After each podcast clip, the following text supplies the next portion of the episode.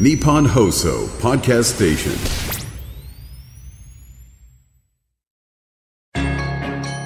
番組アンバサダーの市川團十郎白猿ですこのコーナーは毎回一人の障害者アスリートチャレンジドアスリートおよび障害者アスリートを支える方にスポットを当てスポーツに対する取り組み苦労喜びなどを伺いますパラ馬術、城俊文です。城俊文選手。1974年生まれ福岡県出身の49歳。高校生の時に馬術部に入部。卒業後は乗馬用の馬に蹄鉄を打つ装蹄師として活動しながら馬術の競技会に出場していましたが2019年事故に遭い両足を骨折。右足に感覚障害と機能障害が残りました。2020年からパラ馬術に挑戦。この年全日本パラ馬術選手権に出場し最も障害が軽いグレード5のクラスで優勝。今年行われるパリパラリンピック出場を目指しています。ジ選手は高校から馬術を始めました。馬を始めたきっかけは、4つ上に兄がいるんですけど、兄が高校の馬術部に入り、それで高校3年生の時に全国クラスで活躍するような選手になったのを見て、私もちょっと高校、同じ高校に入って、馬に乗りたいなと思ったのがきっかけですね。それまで馬に乗る機会は一度もなかったです。大学卒業後は馬に蹄鉄を打つ装蹄師になりました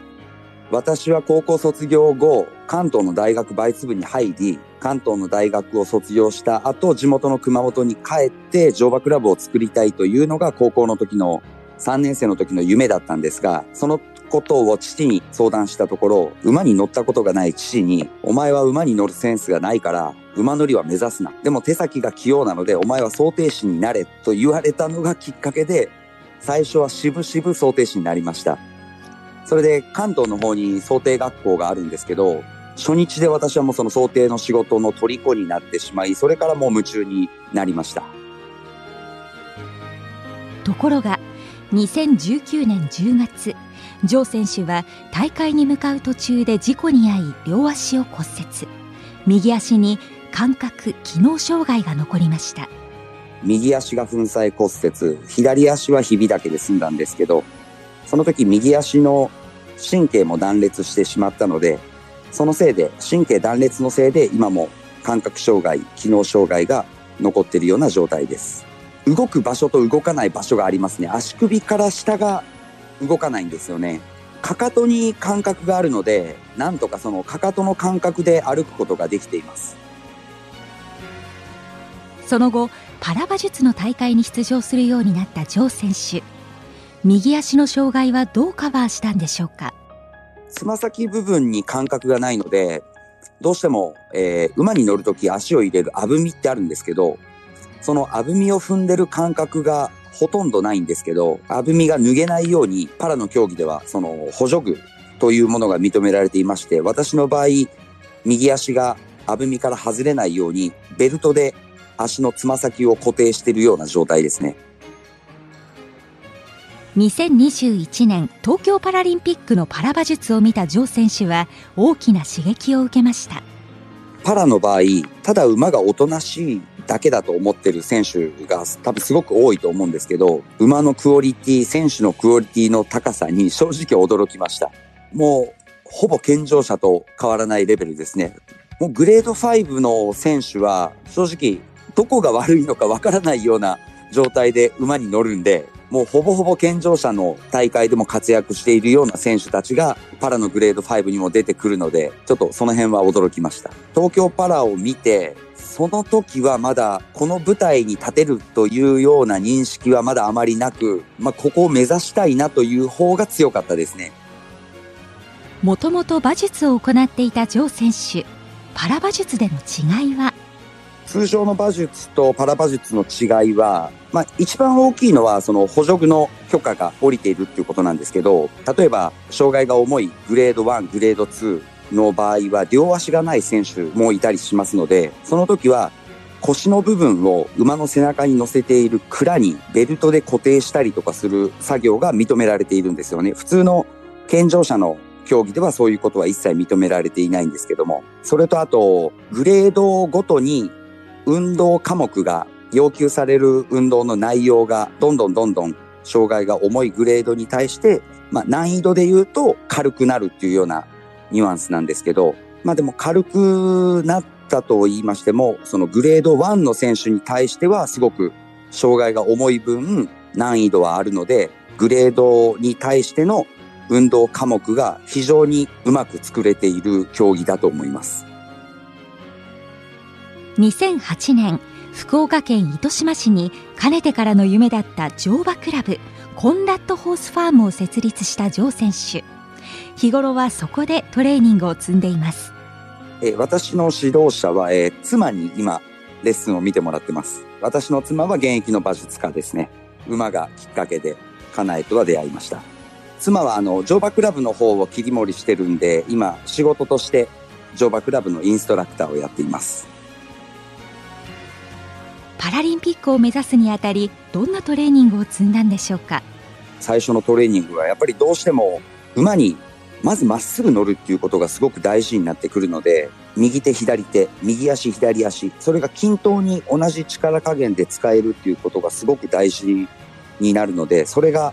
やっぱなかなかできなかった分なるべくその力を入れずにリラックスして乗れるようにトレーニングを積みました。パラ馬術では障害に応じたバグの改良が認められています同じグレード5でもすごくその障害の幅が広くて例えばその片手がない選手がグレード5にいたり私のように右足の麻痺だけでグレード5にいたりすることもあるんで同じグレード内だけでもすごくその障害の重い方と軽い方っていう選手がやっぱりいらっしゃいます。私の場合はその日頃トレーニングの時は無知を持って乗ることが可能なんですが、演技の時は健常者の競技だと無知を乗って演技をするっていうことは認められていないんですが、パラの場合は私のように、えー、右足が使えないとなると、無知を持ったまま演技をするっていうことが許可されています。ジョー選手がパラ馬術の選手としてやっていく手応えをつかんだ大会はパラを目指そうと思ったのが、まあ、その2020年の全日本パラがきっかけだったんですけど、その翌年の2021年の5月に初めてドイツのマンハイム、そこであった3スターの方に挑戦させてもらって、それがきっかけで、えー、ヨーロッパを拠点に本格的にパラの競技会を目指そうというきっかけになりました。2021年5月ドイツのマンハイムで初めて海外の競技大会に出場しました多くの選手同様海外で競技に出るときは現地で馬を借りていますが初めて乗る馬の心をつかむ秘訣は？馬の今どういうふうに考えているのかな何をしてほしいのかなっていうふうにまず馬の気持ちになって考えてあげるっていうことはすごく大事なことだと思います。やっちゃいけないことは思い通りにならなかった時、どうしても人間もイライライライラしてくるんで、そのイライラを馬にぶつけてしまうことが一番やっちゃいけないことかなと思います。今、ジョー選手が国内で乗っているアルマーニ15号は1000馬で現在18歳。どんな馬なんでしょうか？アルマーニ15号は私のクラブに来たのが4年前になるんですけど、もともと家内が乗ってた馬なんですが、私がパラを目指すっていうことになって、家内の方から、要はお借りしたような状態で 出場させてもらってます。非常にクオリティの高い馬で、えー、性格もちょっとやんちゃな面があるんですけど、例えば競技会であれば、私が馬の邪魔をしないで、ちゃんと演技に集中できれば、なかなかいいパフォーマンスができる、すごく頼もしい相棒です。パラ馬術のルールが、グレード4とグレード5は、競技場でトレーナーが乗るっていうことが認められていないので、すべて自分で準備運動からやらなきゃいけないんですけど、その時に、その家内が日頃乗っている競技前の状態に持っていくのがすごくまだ私の技術では難しいです。演技の時ジョー選手が特に気を使っていることは？演技の特徴は、私の場合はリズムをすごく大事にしています。リズムを表現するのがすごくちょっと難しいんですけど、同じ2拍子でもちょっと力強い2拍子になるように、同じ3拍子でも力強い3拍子になるように、すごくその馬の動きのリズムを大事にしています。音楽がかかっていない時もそのリズムをすごく意識しながら乗っています。馬の歩き方に波足、早足、駆け足、この3種類があるんですけど、波足の時に4拍子、で次のもう一つ早い歩き方、早足の時に2拍子、駆け足の時に3拍子っていうような動き方をするんですけど、徐々に速くなりにつれて馬のリズムが変わってくるんですよね。揺れが変わってくるんですけど、その揺れのリズムをすごく意識しながら大事に力強いリズムで運動できるように意識しています。まだなかなかあうんの呼吸ができてるとは言えない状態なんですけども、徐々にはできつつあるかなとは思っています。あと、自分ではこのリズムでいいと思っていても、えー下から見るとそのリズムで間違っていたりすることもあるので、やっぱりその辺は、えー私の場合は、えー今はトレーナーの妻にその辺をすごく見てもらってます。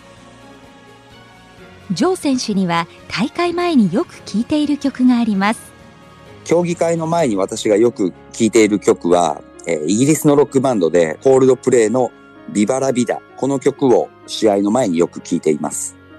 競技会が3日間あるんですけど、最終日にフリースタイルという競技があるんですよ。そのフリースタイルという競技がミュージックを流しながら、そのミュージックに合わせて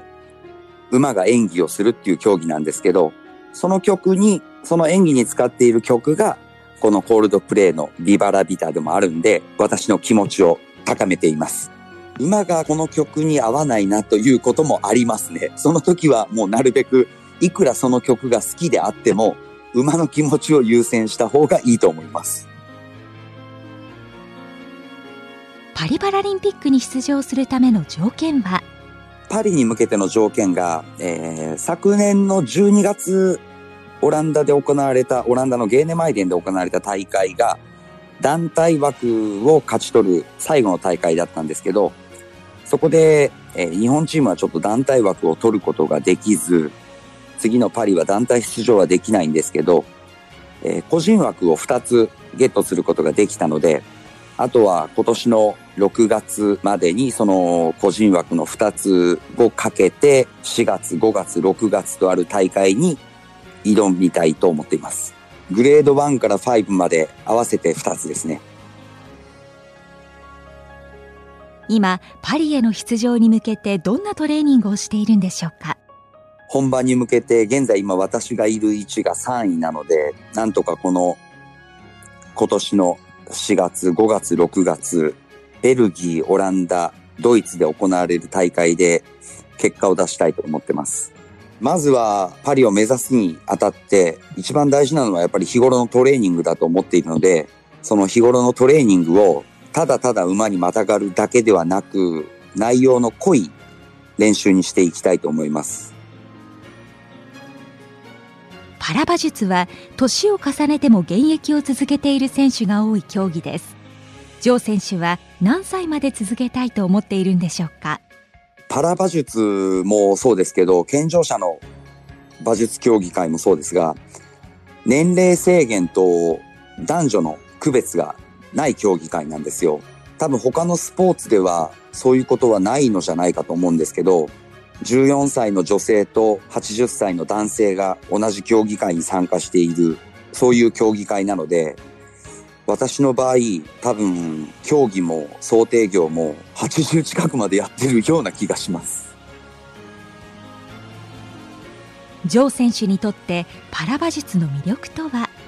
一番見てもらいたいところは、やはりパートナーが馬なので、なかなか生き物を使った競技会ってすごく珍しいと思うので、